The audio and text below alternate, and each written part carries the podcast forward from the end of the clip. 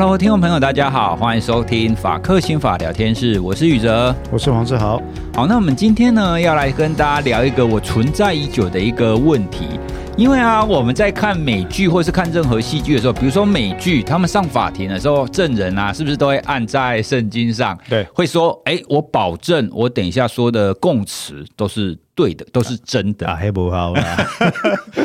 对，那法庭上啊，因为双方在张那边提供他的证据嘛，提供他的证词，一定会希望保护自己的利益嘛，他要站在自己这一边。对，所以啊，我们到底要怎么样知道这个，不管是嫌疑犯也好，证人也好，他讲的东西到底是不是真的？我们以前在别的案件里面，我们谈过测谎啦，呃，因为你最简单的，大家直接联想到就是测谎嘛。可是我们也知道，测谎其实它的可信度没有那么高。对。好，那这样子我们就要直接回到法庭上的攻防来啦。好，那身为律师或者是身为法官，我们要怎么样可以让这个你诘问的时候，你要怎么样可以让不管是证人也好，或者是嫌疑犯也好，或者是对方立场的人，怎么样让他说真话，或者是你怎么样可以识破他的谎话？OK，好。自古以来啊，我觉得如何识破他人所讲的是真是假这件事情，一直是人类心中一个至高无上的梦想，对对吧？哈，对，所以我们就发现有有人就做了很多说，例如说读心术啊，好、嗯、开发读心术啊，FBI 叫你读懂人心啊，哈，然后那个 FBI 叫你从肢体语言判断对方是不是反社会人格、啊，还有微表情有没有？Micro expression。是啦哈，那其实呢，坦白讲，我们在心理界一直以来也没有放弃过这件事。嗯，所以刚刚宇哲问到说，哎，有关于人类对于测谎这件事情的兴趣，我必须坦白讲哦，呃，一直都在，大家一直都想知道说，哎，到底我跟你讲我的好朋友，一共 M 六点被跟这些同学去图书馆读册哦，到底是读书还是去约会？对啊，约会没关系，但要跟我讲，对不对？安全重要。这个事情其实哈，我们就要先定义一件事情，测谎这件事情其实跟两个重点有关系，哦、一个就是资讯啦，哈，呃，测谎当然就是为了对啊，存取资讯跟比对资讯嘛，哎，你也你提供的资讯版本跟我想要知道的资讯版本，或者我所知的资讯版本能不能 match 起来，或者有没有用？第一个嘛，啊，第二个跟所谓的 cognitive status 认知状态这件事情，就涉及了一个人的记忆。啊，那我们在讲说，现在当代对于记忆的理论，其实都已经很很稳定了啦。我们都采取所谓的 ESR 的模式嘛，哈、嗯、，ESR 就是 E encoding，encoding 就编码，听起来很了不起也没什么，就是我我看到宇哲今天穿蓝色衬衫，那我的脑就会把相关的讯息记录进去，对，而且的编码。接下来呢，storage 储存嘛。记忆进去之后，他总要找个地方放啊，嗯、对吧？哈啊，接下来呢，有用的状况底下，我就要把它提取出来，retrieval。那 ESR encoding、storage 跟 retrieval 三个阶段，其实就构成了这个记忆输入、存取的最主要的一个阶段程序。对，可是宇哲一定很清楚嘛，我们人类的。认知功能有限呢、啊，我们其实我们人类的大脑长时间就处于一个多工作业的状态，特别是现在在资讯爆炸的时代，不，你一边跟小孩子讲话，面前放着一本书或者一本论文还没写完看完，前面有一个电脑，手上的手机那个 line 又在叮咚，哦。啊，坦白讲，我是对于资讯充盈的情况非常的厌恶我自己了，对，因为它对我的认知功能会造成影响。可是人在这种情况底下做事哦，它其实就会影响到你记忆在编码跟储存，当然就会影响到提取的一个稳固程度。所以，我们刚刚讲说，我们一旦讲到测谎，就要先讲这两件事，一定要讨论这两个问题。第一个是资讯，嗯，第二个是认知状态。从这个观点来看，你看所有的。所有的从古到今的这种测谎方式，我们这边讲测谎方式指的是广义的测谎，叫 lie detection 嘛，嗯，那就就不是只有说什么要要用那种，呃，神力女超人的原创者 哈，对，那个那个律师所开发的，他是跟我一样，他是我前辈哦，是律师也是心理学家哈，他开发这个所谓的 polygraph 哦，这个所谓的多图谱测谎仪。就不是用那个而已。我们指的测谎，就包括各式各样的手段，可以去侦侦测出你讲的话跟事实的差距有多少。嗯，古代的印度有嚼米法，米叉叉，我啊叫你甘碟出来对啊。现在我问你，你你只要那个嘴巴吐出来的米是干的，哇，你攻北菜。对，在中古世纪有火刑法。火刑法，哎，这个你没有讲过，哎，这很简单，这是宗教法庭的时候嘛。你你如果没有说谎的话，神会保佑你，所以我把你丢进油锅，你不会受伤嘛？什么？哎，我不是开玩笑，你听凯凯先生真笑，对吧？那因为中古西班牙宗教，呃，宗教法庭跟我们台湾现在的，你知道？中世纪西班牙的宗教法庭跟一度我们台湾所采行的司法审判制度是有关联性的哦。什么关系呢？因为他们都采用所谓的纠问制。纠问制，是啥会？纠问制就是大家最热爱的包青天。为什么我我们要遇到包青天？就是你看，包青天无所不在嘛，包青天无孔不入嘛。在我们华人文化里面，包青天 is the moon，the moon sailor，就是美少女战士的黑 黑脸版哈。那回到我们的讲法，所以很简单，测谎这件事情到了现代。就有我们刚刚提到，可能会有所谓的微表情。嗯，微表情其实是也是一个心理学家他所开创。对，嗯，Eggman 他开创了之后，他还真的去开了公司，想要赚这个钱，赚蛮多的，哎，赚不少哈。那 Eggman 他的理论就是说，人类的微表情可以分成七种基本的类型嘛。然后我可以从你的表情去判断 underlying 的 emotion 是不是 sincere。然后再把这个当时的 emotion 跟你的这个提出来的资讯做比对，换句话说，它也是用资讯跟认知状态两个元素，OK 叠起来，对不对？Polygraph 也是，Polygraph 测什么呢？测瞳孔，对，呃呃呃，施测者会看你的瞳孔，哎，你身上绑那个电容式的，包括心率、心率器嘛，对，然后脉搏嘛。然后衡量你的出汗嘛，然后先帮你建构一个 baseline 一个基线，基线之后再问你所谓的 CQT，嗯。啊，或者是不同的，就是有不同的问话方式来测试说，哎，你对于这个案件相关的 information 有多少呃 knowledge，我们叫 QKT，嗯。啊，有罪知识法等等，不管是任何的测谎方式，其实溯其根哈都是在讲 information。跟 cognitive status，你刚刚提到说，哎，这个这个所谓的像测谎这种事情，哈，确实，我们到现在还是大家还是不断的在追逐。那但是当我们在做这件事情的时候呢，我就要先讲，就是说，我们这边讲的测谎，绝对不是仅限于测谎器或测谎仪这种事情。不知道有没有在看日剧啊？宇哲有之前有一部剧，呃，我我自己觉得还不错。叫女王侦讯室哦，我记得，嗯，而且女王丽娜亲爱的女王，你就知道里面有天海佑希了哈。天海佑希呢有一句名言：年华会背叛你，男人会背叛你，肌肉肌肉不会不会就是不会。我个人是奉为圭臬，对，没错。年华会老去啊，家人有一天会离开，但肌肉永远不会背叛你啊。哦，我要加一个肌肉跟知识了。练 muscle 跟练 knowledge，那不会背叛你。但天海佑希小姐在那个女王侦讯室里面，她就扮演一个专长在侦讯的女警官。哦，哎，那所以就提到侦讯这个事情，我们就会说侦讯，你去想啊，它其实它本质上就是问跟答嘛。对啊。好，那这个问跟答里面呢，为什么台湾会出现？也不要讲台湾，世界各国，台湾、日本。美国、韩国、德国、法国、西班牙，会这么多所谓的民主法治国家，历来居然会出现这么多因为侦讯而导致的冤案。对，我们先前的节目讲的还不够多吗？单单台湾对不对？许志强案啦，哈，什么王信福案啦，然后这个这个这个呃，我的当事人阿红谢志宏案，其实都是因为侦讯搞出来的东西。那我们也讲过，难道这些警察一开始就是要嫁祸于他吗？不是吧？嗯，为什么？他的侦讯技巧，他的侦讯手法，其实只想要得到一个他在肯认偏误底下想得到的答案，而不是他想要追寻跟事实相关的答案。对。那第二个，他的技巧也有问题。所以，《女王侦讯室》那部戏，你就看到天海佑希他们用了一种方法，其实就跟我们今天要讨论的很有关系。嗯，这个方法呢，其实就是所谓的我们讲认知会谈方法。我们之前其实也提过认知会谈，但我们比较讲的没这么深。嗯，是、哦、我们讲说认知会谈的方法建构在我刚刚讲那两个基本基础上。第一个，information。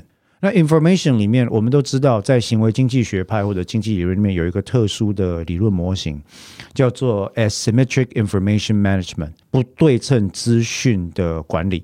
什么叫不对称资讯管理呢？很简单啊，各位，宇哲用手机吗？嗯，有啊，是 Apple 哈，而且 Android 嘛哈，没差。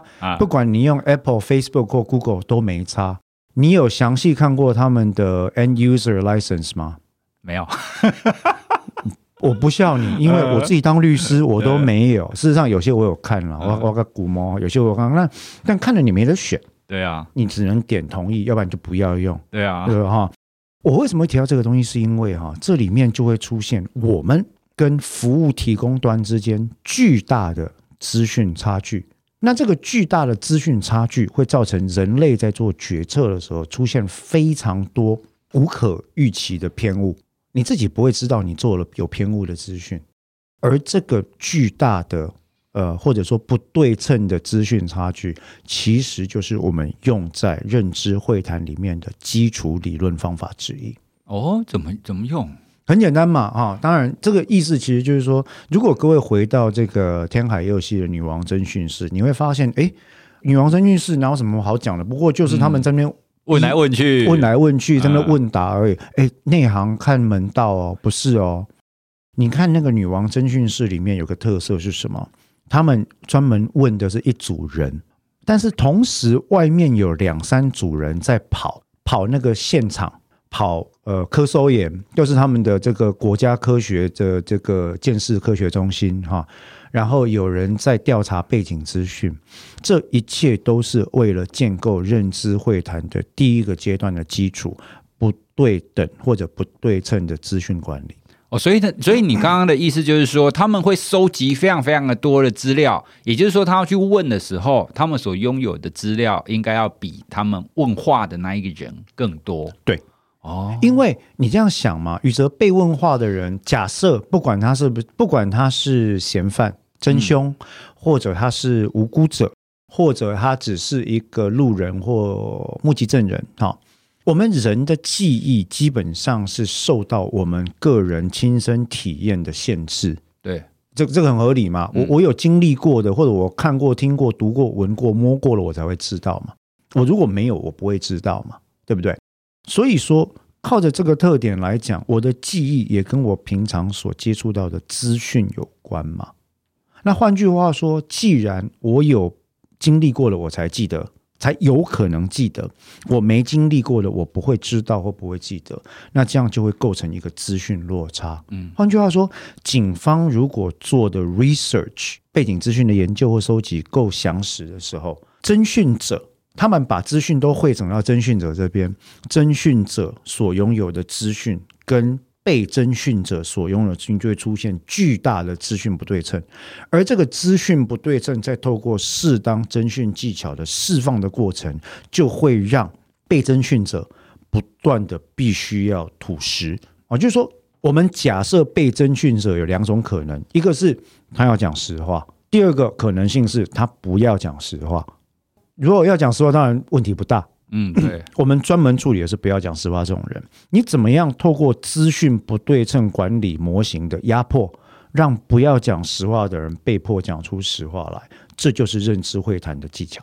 对啊，听起来很神呢，其实很基础呢。啊，真的哦！其实坦白讲，如果大家有在看，我又回到女王侦讯室了哈。你如果在看女王侦讯室的话，你就会发现，真正的功臣不是这些使用正确侦讯方法的人哦。侦讯的功，真正的功臣是使用正确的侦讯方法，加上在背后做那些 footwork，OK，跑那个基本功的人去调查。啊，要调查到什么地步？要去翻垃圾桶啊！要跑鉴识现场啊，要去访谈被害人跟这个嫌疑犯，不同嫌疑犯跟证人之间的关系，要去看他的生活的日记、他的阅历，然后访谈一切你所能够收集的资讯，重新建构一个 information crime scene 资讯的犯罪现场。当资讯者有了这么多资料的时候，他根本不用刑求。逼供或者是大吼大叫、黑白脸。嗯，黑白脸就是大概就是我们之前讲那个李德真讯法那种过程嘛。他不用这样做啊，他只需要跟你讲说：“哦，那请你宇哲兄，请你先某年某月某日，你有没有在什么地方？有吗？哈、嗯，那你是不是可以告诉我当天发生了什么事？”我在做认知会，我自己很常做认知会谈，这特别是对证人或当事人会这样做。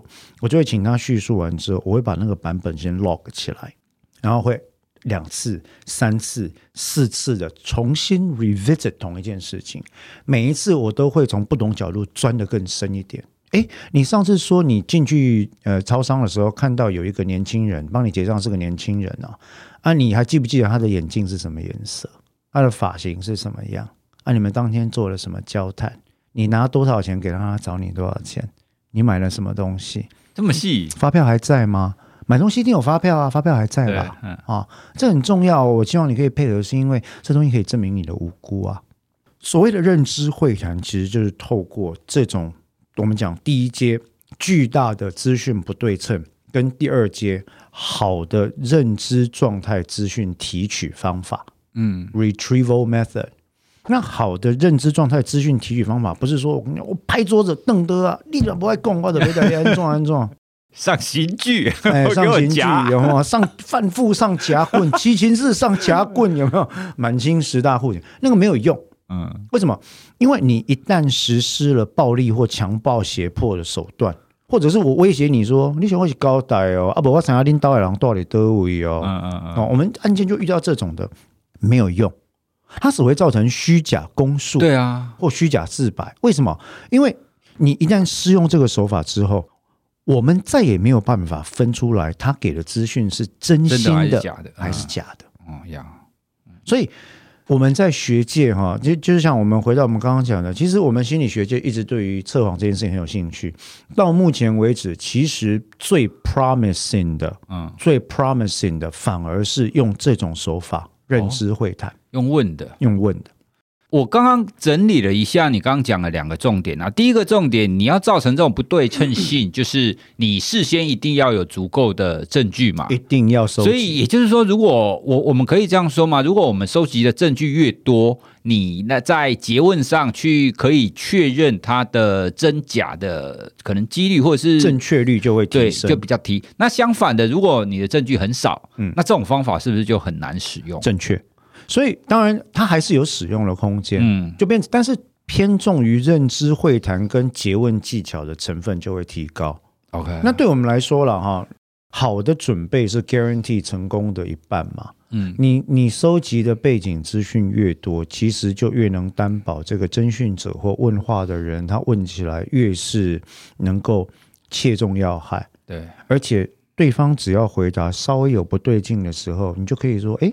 这个跟我们上次提到不太一样哦，来，你看一下这边的文件显示的不是你刚刚讲的那个样，你要不要再解释一下？认知会谈有个重要的侦讯或者是会谈方法是，永远不要担心让他解释。为什么？嗯、因为如共如短康解释，如果是虚伪的话，对，会越讲越错，会圆不起来，对对对，跟现实的证据会无法搭在一起。但是宇哲刚刚提到的重点。认知会谈或者所有的这种科学认知会谈方法，运用我们刚刚讲的所谓的不对称资讯管理啊，或者是说所谓的好的认知功能的提取记忆技巧或资讯提取技巧，它确实需要做事先的准备。诶，可是这样讲起来，我觉得这样律师的工作不就很像是是侦探吗？要去收集很多资料啊，然后要把很多东西拿。可是很多资料不见得是你们拿得到的吧？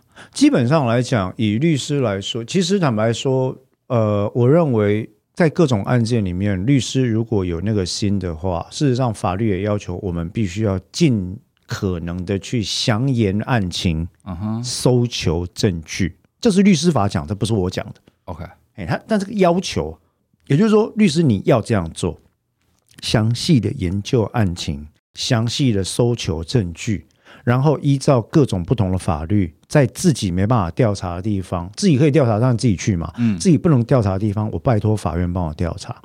哦，所以像比如说我们一般看到那个案件啊，如果警方有采集什么指纹啊、血迹啊等等的所有的东西，那个都要给两造的律师，这些证据大家都要有。原则上是这样。但是实务上差很多啊！真的，哎，我我举个例子好了，因为警方内部运作我也还算熟悉哈。坦白说，一个案件从开始侦查的时候，只要是重大瞩目案件，他们一定有所谓的专案。对，专案会有专案会议，专案一开始所收集的证据，到最后专案会议结束之后所移送检方的证据，有可能是十比一，嗯，甚至是三十比一。也就是说，他最后挑出来的证据移送到检方这边去，检方就必须把这个卷证提到法院来才能起诉嘛。啊，依照现在的法制了，有可能他的资讯比是三十比一或二十比一或十比一，也就是这些都是筛选过的资讯。对，筛选的意思不是在指控警方有任何的不法，筛选的意思是他们会觉得说，哎，这个什么东西有用。嘿，那所谓的有用的定义就很重要了。嗯，有用指的是对被告有利不利的资讯都算有用吗？对，还是指的是单纯对被告不利的资讯？对，有利的资讯排掉，这两种不同的模式会相当程度主导了这个案件的走向。那假设你你觉得警方当初有收集某一个资料，可是他们没有呈上来，对，那你可以要求他说：“哎，你们当初是不是有有采这个资料？”那我我要求啊，我例行性都会要求啊。啊然后要求的时候呢，很简单嘛，法院就双手一摊说：“啊，大律师，你这样要求，我可以帮你发函啊，嗯、但是我不能杀去，我不能杀去那个那个警警察局去把他们的证物东西翻出来。嗯、所以你要求我就帮你发函，但如果他回答你说：‘哦’。”风灾、水灾、地震、硬碟覆盖，对，然后呢，已经不复存在了，很抱歉，也我也没有办法哦。OK，很多法官就会这样讲。Uh huh. 但是这里就凸显一个问题了：现在台湾对于在检警这一边，乃至于法院哦，对于证据的保管这件事情，意识之薄弱之脆弱，其实是有点令人害怕的。对，因为从你刚刚 讲的，如果我们要在法庭上要可以确认他讲的是对的还是错的，真的还是假的，很大一个部分要取决于你的资料、你的证据有多少嘛。那如果没有证据，你几乎都只能用这样子可能引导啊，还是怎么结啊，对，对之类的。那所以说我才讲说哈，回到不管是女王侦讯室，还是 Netflix 有另外一系列专门以侦讯为主的，叫做刑事侦讯室，在英国、法国、西班牙跟德国，它有。四个国家的版本其实也很好看，嗯，它就用问话对决，最后看。那其实，在这些你都会发现，背后问话的人背后的无名英雄，百分之五十的基本功都是靠资讯的收集来创造资讯不对等的差距。嗯哼，你的资讯不对等落差越大，越能够担保，再加上你使用正确的认知会谈技巧，越能够担保你所问出来的东西距离事实的距离越近。OK，嗯，哎，你刚刚有提到像女王侦讯室那边，他们有一个专门的 team 去收集证据嘛？对，那我们台湾有类似对应的单位吗？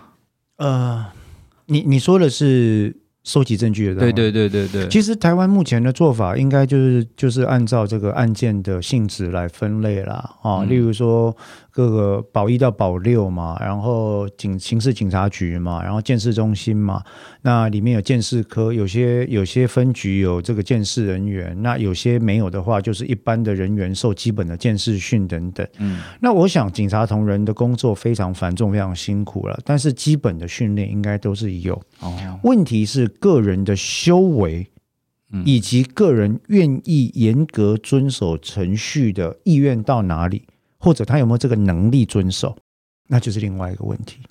Overall 来讲，就是说我们在实物案件上常遇到的困境是，我们希望去调嗯背后的证据，例如说他现场犯罪现场照片可能拍了六百张，但是在案件里面检察官提出来的只有二十张。他、啊、剩下的五百八去哪里？他说：“那没有用啊，不用看。”对，他会跟你讲说：“哦，这检我们不是怪检察官，因为检察官手上的资料也是从警察那边来的。对，那检察官通常通常只会审查说：‘哎，啊，这些资料够不够我侦查起诉？啊，不起诉不够的话，我就不起诉哦。’大概就这样而已。所以，他基本上表现像一个在转的一个中心。侦查还是在检查，在在警察身上。嗯，那如果这样的话，其实很多时候我们调不到背后的资料，其实就没办法去确认那个事件的全貌。嗯，这是比较麻烦的部分。那回到这个认知会谈，或者说这种所谓的这个在案件里面侦查，或者是在询询问或讯问的过程啊，其实这个手法已经获得了相当广泛的接受，嗯，也在心理科学界获得了相当多的信效证的检验。其实这里面有，例如说那个在在美国有个学校叫 John Jay。啊、uh，College of Criminal Justice 非常有名的一个学校，约翰杰刑事司法学院那边可以说是全美国应该是司法心理学的重镇了啊。嗯、他们里面就有非常多的人专门在研究，包括测谎专家叫包括虚就虚假自白研究的专家 Saul Kassin，那包括我另认识了另外一位老师，在英国专门研究有关于 CI 认知会谈的啊、呃，叫 Ray Bull。他们其实就是都已经把这些东西拿出来做过研究。那事实上证明，认知会谈如果资讯收集的够充足，以及那个使用的认知会谈技巧够正确的话，它能够在 on lab 在实验室里面的环境辨识谎话的比率可以超过百分之七十五。哦，那蛮甚至可以达到八成。对啊，甚至可以达到八成。哈。而且这种认知会谈技巧，它不容易有所谓的测谎仪的缺点，嗯，那就是 beatable 可以被打败。测谎仪我们讲过嘛，它的原本做法就是基线，嗯，它有两个心理学上的重点，一个是它的有一个假设，所谓的测谎的生理机制反应的假设，每个人如果说谎，一定会出现一组的心理反应、新生理反应，但是这不见得是事实，嗯，就算是事实，这可以训练。可以训，所以你会看到说，除非你要把这个人的全身都拘束起来，不让他做任何事，或者是你要去，你你没办法限制他的心智活动啊。对啊，那那这个是测谎里面最常出现的问题，但认知会谈不会有这个问题，因为认知会谈的重点在 interaction。但我现在感觉起来，认知会谈 非常考验的是做这件事的那个功力正确。不过这个是必须的，对你一样啊，你。你看美国测谎协会那么样吹嘘他们家的这个这个测谎，对不对？到现在台湾还很多人死抱着测谎仪不放嘛，哈，大家都在吹嘘说我的最准，我得到九十八趴、九十趴，对不对？他都没有告诉你要到九十趴、九十八趴。第一个，他一样也是实验室环境；第二个，他都只能。不能用太复杂的问题。对，第三个，施测者必须受过非常严格的训练。嗯、第四个，他的测前晤谈、测后晤谈，他的题组设计都必须有很严格的限制，而且只能针对特定案情再三的 verify。嗯哼，其实就是这样子啊。所以整个使用情境上，其实认知会谈的方的这个方法其实是更广，而且是相较之下反而会更容易使用。如果有好的训练的话，对对对对，但是这后面的基础都还是在于我们在台湾目前在看到案件哈，或者亚洲在看到案件里面，我觉得台湾可能这个问题比较严重一点，基础证据收集的基本功不够扎实，这件事情这是很可惜的。嗯，日本过去像女王侦讯室就有一个很有趣的点，过去的侦讯手段日本是非常受人诟病的，日本一直在努力一个事情叫做侦讯可视化。就是爱空快掉了哦，visible，这样才不会行球啊。有有时候对，有时候他不真的打你，但是他整你的方法很多啊。嗯，我不给你喝水哦，或者是说我过去的时候啊，不小心把你的椅子绊倒了，这种不小心的情况很多啊。啊，我不小心手部挥到你的头，我不是故意的，我在伸展啊，或者说语出威胁的方式等等。那这种情况其实过去一直是日本在认为说，这个女王侦讯室有讲到冤案的成因，他一开始就讲为什么他们成立紧急取调室，所谓的紧急侦讯室，就是因为日本过去错误的侦讯方式造就了很多冤案，而受人严重诟病，所以他们要舍弃过往那种高压式的侦讯方法，逼迫式的传统的礼德侦讯法。他们要改用认知会谈的手段。哦，哎，主要是这样子，所以要了解认知会谈的方法，就去看你刚刚讲的女王侦讯室，他大概会表现出他的样貌来吗？有一些，但是没有完全，因为那部毕竟是戏哦。对，哎，然后里面其实我觉得要看得出这种东西，我觉得还是要了解政治会谈是什么了。哦哈，嗯，哎，对，那里面倒是有一点很重要，是说你可以看到日本人他们的在在在做刑案调查的时候，他的基本功跑得有多勤哦，这个是事实。日本在基本侦查方面的功力是非常好的。那他们一直以来受人诟病的就是在询讯问的时候手段不好了。对，所以所以这部戏其实重点可以看这两个的结合。哎，所以你应该要在法克新法影剧组谈一下这部剧啊！哎呦，其实其实我也要谈，其实对对对，其实也要谈。对，所以听众朋友，你听完我们这一集，一定会觉得还不过瘾，对不对？所以记得要再到法克新法影剧组啊去等。那等着看黄律师在讲这一部《女王侦讯是》，被你一讲，我觉得我应该要 回去看一下。其实还蛮有趣的，对，还蛮有趣的啊。然后你，我觉得他们的剧本在写作很有趣。第一个反映日本当时对于刑事制度的一些醒思啦。那第二个也有一个有趣的情况哦，他们讨论到冤案的冠冕这件事情。冠冕有很多时候有一些案件在被定义为可能是冤案之前，是没有人要鸟他的。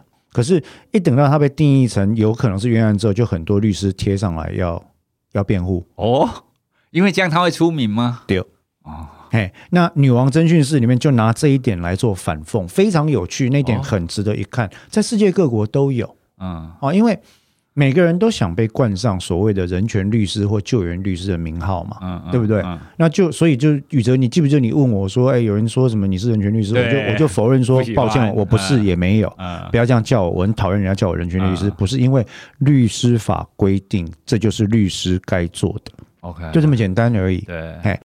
听众朋友，记得你今天听完我们这一集，赶快去看这一部，然后等着法克刑法影剧组，然后再听黄律师出来再详细的解说。对对对。那既然谈到影剧啊，我要问一个埋藏在我心中许久的一个影剧的问题，就是著名的这个古代的这个法庭公结的剧。好，那里面呢有一幕啊，我印象非常深刻。宋世杰不是用欺骗的方法让常威以为说，哎，生出来这个小孩是他的小孩嘛？对对，所以常威就在情急的情况底下讲讲出来说，怎么可能？我怎么可能那一天做了以后立隔几天就立刻生？不可能。对，好，所以他们当众就认为说，哦，你承认了，你承认当天有做，对，对不对？对。对好，那这个不是用一个不当手法所取得的证词吗？其实哦，要看当时的情况，就是说，如果这被定性成是一个以现代的法治眼光来看，嗯，如果这被定性成一个法庭上的交互诘问的时候，按照台湾刑事诉讼法。或者美国刑事诉讼法或刑事实务的规定，或者日本的规定，甚至包括韩国在内，我只知道这四个国家，其他的我就不熟。哎，英国大概也了解。嗯、依照这些国家的规定，基本上来讲，对于敌性证人，敌性敌性嘛，哦、就是两个人立场不一样，立场相反嘛。OK 啊，宋世杰跟常威立场是相反嘛？对啊，所以对于敌性证人进行诘问的时候，我们通常叫做把它定性为反诘问 （cross examination）。Cross examination 反诘问在现代刑事辩护技巧上有一个重点，就是我们尽量鼓励采用所谓的诱导式的诘问，攻击式的诱导诘问，这个没有问题。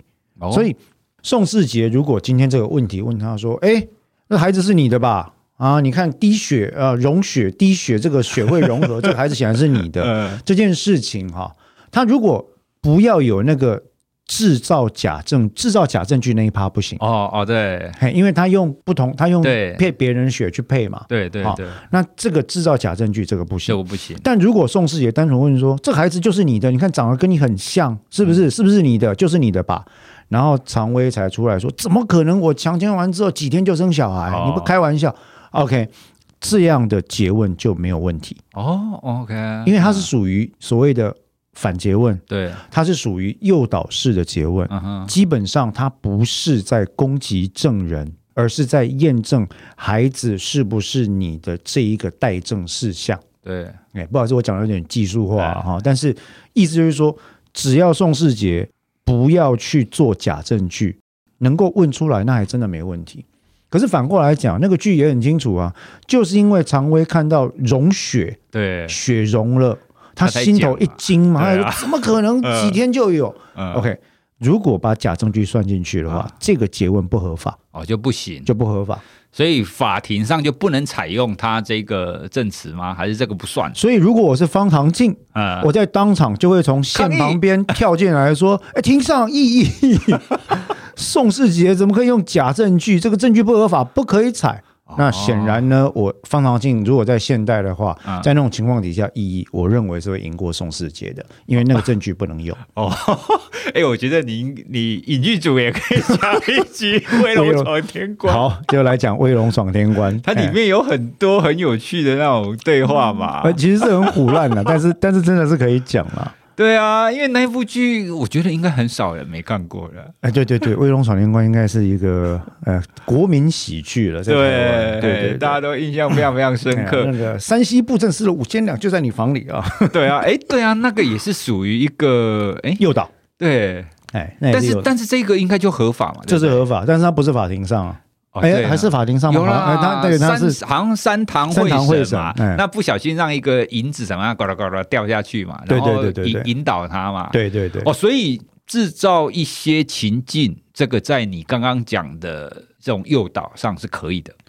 呃，所谓的制造情境要看哦，弹劾可以，弹劾的意思就是说，当敌性证人或有性证人讲出了一些话。然后我引用卷内寄存的证据，嗯，或者是法院已经承认的卷证内容的事实，或者是公众周知的事实，来反驳他，证明这个人不可信，这叫弹劾。OK，或者拿他自己先前讲过的话来弹劾他也没有问题。不可以制造假证据啊！对对对对，所以山西布政五五千两，那那个应该可以嘛？因为他就是一个银两掉进去，然后他就用一些诱导式的，让他们两个在那边一直。如果我是山西布政司的律师或师爷，我当场会异议，异议什么呢？异议庭上，宋世杰没有证明那个银两的来源确实来自山西布政司的房里，也就是没有基础，哦、因此基于这个做法所做的诘问不能作为证据。哦，是果然是很奸诈，但这就是攻防啊！对对对对对，我说听众朋友，你听了以后是不是觉得非常有趣呢？哦，所以其实，在法庭上，你的审问也好，或者是刚刚我们这样的攻防也好。的确都有非常多的技巧，确实，呃，而且我们今天要讨论的最主要还是在谈说，我们用什么方法来确保，就是你问出来可以问到真话，没错。那我我我们今天得到一个非常重要的，就是其实重点并不完全是律师或者是检察官自己本身有没有什么很会讲话或很会问话，对，重点要证据，对对，要有大量的证据才有办法执行我们刚刚所说的。然后还有另外一个重点是。凶真的没有用啊！嗯，你拍桌子、态度差、侮辱人、骚扰人，或者很凶悍的这种情况，坦白讲，就是做给观众看的。凶真的对于提取真话之间没有没有任何的，的没有任何的显著的关联性，嗯、甚至可能有反向的关联性。认知会谈这件事情，我之所以这么有兴趣，也研究这么多，主要是因为它不仅可以用在法庭里面，它也可以用在。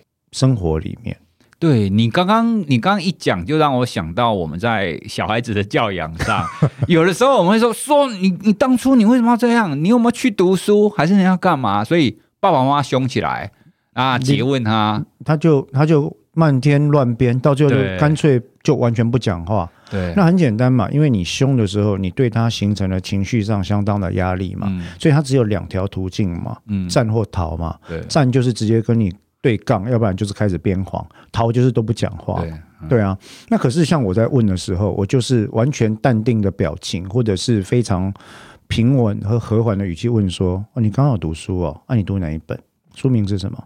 你读了几章啊？欸、你读你读到哪里了？但我怎么觉得里面的主角更可怕？里面里面的主角是谁？你可不可以跟我讲一下？啊，主角叫什么名字？然后他的主要剧情大概是怎样发展？你就当故事一样讲给爸爸听好了。好、呃，那通常来讲。就就有点无所遁形了，这样他压力很大、欸。没啦，我都是很和气的在问啊。平常 OK 多半我也不会不会这样，我不会这样问人。对，那就是说，这个东西需要训练。嗯，那你你对于细节的重视这件事情，其实在认知会谈里面是非常非常重要的。对，好，那今天各位听众朋友，我们就跟大家聊了有关于诘问哈，有关于怎么样可以透过认知会谈法，然后。问出真相来，提取资讯，对对对对，嗯、非常重要，也让大家了解说，其实很多我们说的真实，它继续，它必须都是根据有证据，对，哦，必根据有具体的证据在后面，而而不是单纯这样子诘问而已。对。对，绝对不要相信那种什么空口白话，没有证据就可以逼问出东西来，那个都不准，那个都不真实啊。对，嘿，也提醒大家先去看《女王真讯室》，然后接下来再等威龙闯天关，再到法科新法影剧组，我们等待就是这两部戏来更深深入的讲解。好，好，那我们今天的节目就到这边喽，谢谢大家的收听，拜拜，谢谢，拜拜。